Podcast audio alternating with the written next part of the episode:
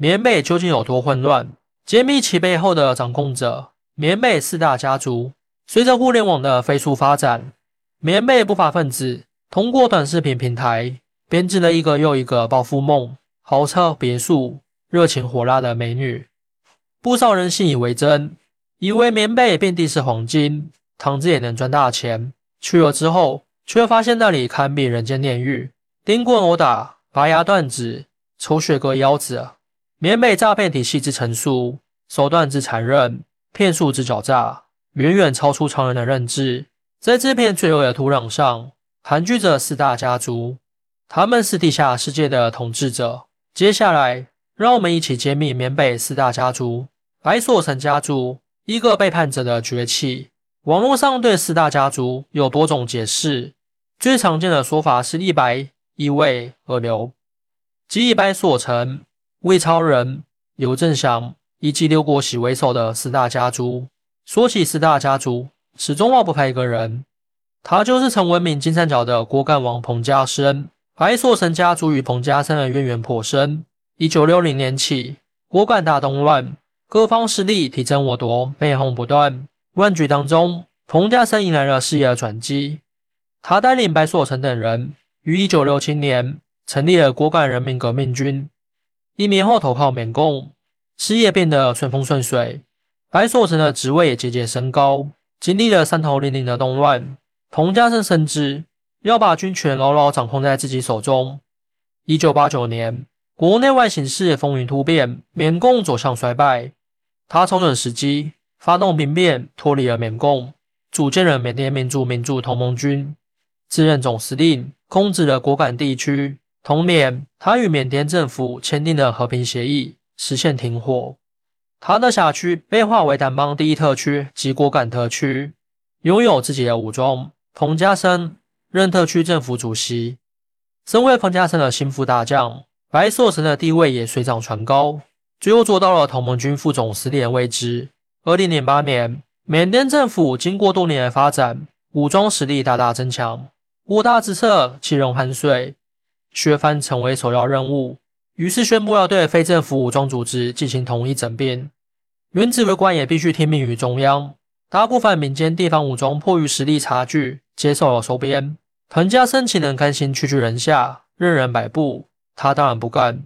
二零零九年八月，双方关系紧张。八月八日，政府军声以涉嫌私造军火的罪名，对彭家声实施通缉。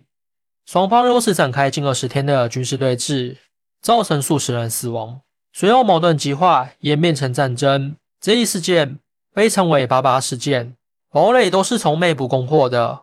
同盟军内部出现了严重的分裂，副司令白所成不满彭氏家族主义，向政府军投诚。彭家山失去了一个得力干将，实力大大受损。彭氏家族率亲卫部队与缅军作战，后因实力不济，退出果敢，解散部队。缅甸政府正式掌管果敢地区，建立特区政府。白所成担任主席。曾经的生死兄弟，成为不共戴天的仇人，不禁令人唏嘘。没有永远的朋友，只有永远的利益。彭家声对白所成深恶痛绝，称他为强横缅人的奸贼。国关人民也称他为汉奸。白所成沉默数天后，终于出面声明，强调自己当初是为了化解僵局。一旦打仗，势必造成人民的生命财产安全大大受损。此外，他还说，发动战争的罪魁祸首是彭家声。白硕成早就对昔日的这位战友极度不满。在果敢，彭家声享有绝对的权威，他的兄弟几乎垄断了果敢的要害部门。大家曾经在一个锅里吃饭，凭什么彭氏吃香的喝辣的，我白氏连碗汤都分不到？白硕成内心极为不忿。大巴事件。是彭家的危机，却是白所成的契机。他成为郭冠特区主席后，把彭家的人赶出了权力阶层，来了一场史无前例的大洗牌。大儿子白银能是郭冠广发党党委书记，他的另一个身份是赫赫有名的百盛集团董事长。百盛集团业务广泛，最有名的当属百盛赌场。二儿子白银昌不但掌控了军队。还是国管财政局副局长、明明队队长，此巨资建立了昌盛科技园，这实际上就是一个电信诈骗基地，一旦进去了就跑不掉。武装人员持枪看管，发现有人逃跑，就毫不留情的射击，多少人命丧此地。据说白家每年诈骗所得高达数亿美元。魏超人家族越是好看的女人，越会骗人。魏超人祖籍江苏，现任缅甸联邦议会议员，果敢特区共产党主席。他曾是彭家声手下的一员猛将，后因利益关系，两人反目。魏超人的家族企业最为出名的是祥利集团。祥利集团打着房地产、旅游、酒店、医院等正经业务的名头，做着涉黑业务、贩毒、电信诈骗、器官买卖。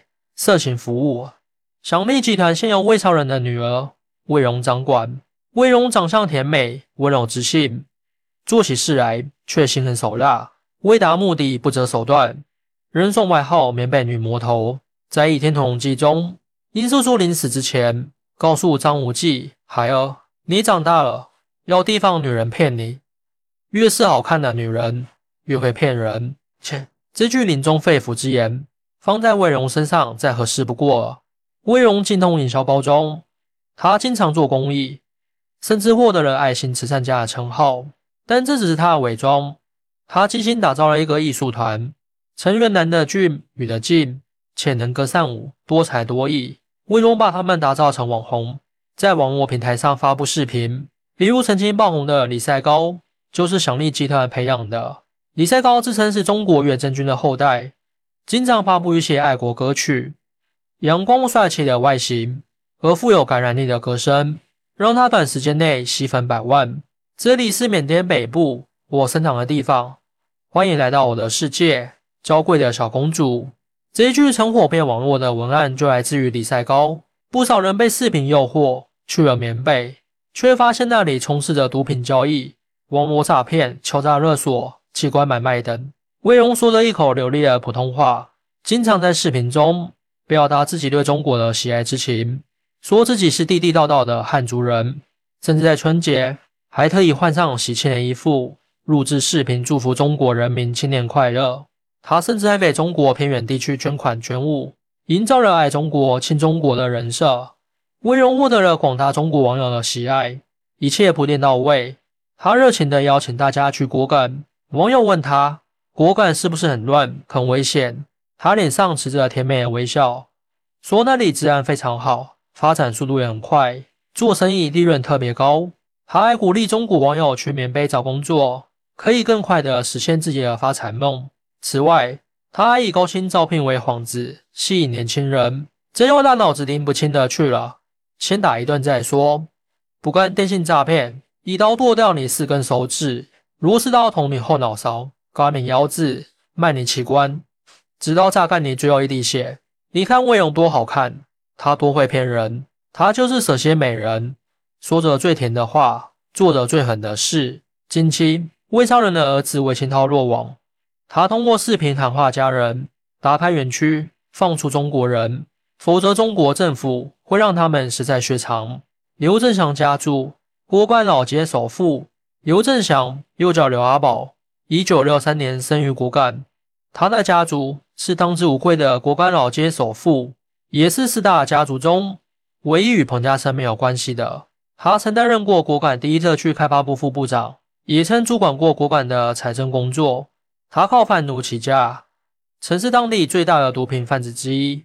一九九二年，他在老街东城创建了福利爱集团总部，涉及的业务是珠宝、房地产、金融等。福利爱如今的规模远远大于祥利集团。刘振祥喜欢与当地的官方合作，多年来更是热衷于慈善事业，还因此获得了国家最高红发杰出贡献奖。如果你有此认为福利还是一个正规的企业，那就大错特错了。凡是明面上可以提及的业务，都是挡箭牌，背地里干的都是赌博、电诈、贩卖人口等非法勾当。刘正祥的一个儿子叫刘吉光。二千年已久，创建了恒安科技产业园，与昌盛科技园一样，这也是一个电信诈骗园。二零二三年十月，福利爱集团总裁刘振祥的胞弟刘振奇因从事电诈被中国警方抓捕，他发布了忏悔视频，并向家族成员喊话：“我们家族绝不能再从事电信诈骗活动，绝不能再对中国人民造成伤害。要知道，缅北电诈九世以上的受害者是中国人，他们骗取的都是中国老百姓的养老钱、看病钱、救命钱。多少家庭支离破碎，多少人倾家荡产。邮政骑士真心悔改，还是耳语流泪？我们无法判断，但可以肯定的是，中国政府清剿电诈的决心和力度非常大。这些罪恶分子对在抱有侥幸之心，迎接他们的只有负面。刘国喜家族，缅北矿产大王。一九四四年，刘国喜在果敢出生，他的祖上是从中原地带移民到云南边境的。到他已经是第十一代了。果敢是属中国云南镇康。一八九七年正式划归英属缅甸。在一九四九年之前，两地来往很自由。他们这一支就是在这期间来到了果敢，从第九代开始扎根在这里。刘国喜也是彭家声的老部下，跟着彭家声混得风生水起，曾被提拔当了财政部部长。一九九三年，彭家声被杨茂良撵走。刘国喜顺势归顺了杨，和前面三家比起来，刘国喜家族实力弱一些，但在果敢还是不容小觑。他的家族把控着果敢的采矿权，当地的矿脉几乎全部被他收入囊中，每年的矿产收入就极为可观。此外，他还经营着赌场。刘国喜给人的印象是戴着眼镜，看的是一副知识分子的做派，面容和善，彬彬有礼。似乎很难将他与罪恶一词联系起来，但他这次是个恶人。他曾多次邀请中国人前往果敢参观他的企业，还美其名曰共同富裕。不少人被他画的大饼诱惑去了缅北，等待他们的是没日没夜的劳作，沦为没有自由的劳动机器，吃最差的饭，干最累的活。不少人永远留在那里，再也无法回到家乡。为了保障矿山的劳动力充足。刘国喜家族在缅北设立了一个科技园，从事着人口贩卖的活动，定期将劳动力输送至矿山。如今谬过西已经去世，但他的家族在果敢地区依旧实力强大。更多精彩内容，请关注伴你听书。